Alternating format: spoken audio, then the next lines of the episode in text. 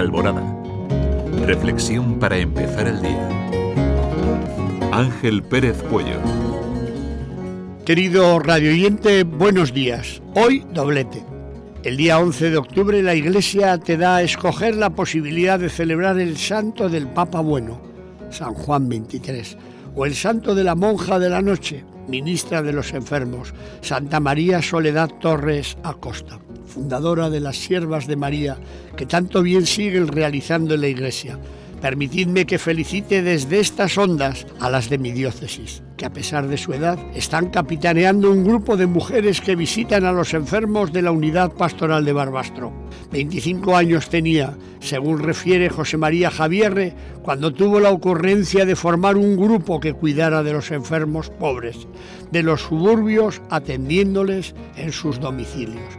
Así nacieron las siervas de María, ministras de los enfermos, vida dura, la maledicencia se cebará con la madre Soledad hasta ser depuesta de su cargo e incluso obligada a apartarse de la casa madre de la fundación tras haber soportado no pocas incorrecciones y rebeldías entre sus mismas hijas religiosas.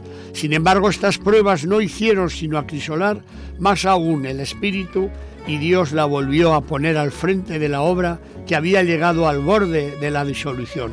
Y Soledad, la soledad de los enfermos siguió su camino. Al morir dejó 40 fundaciones.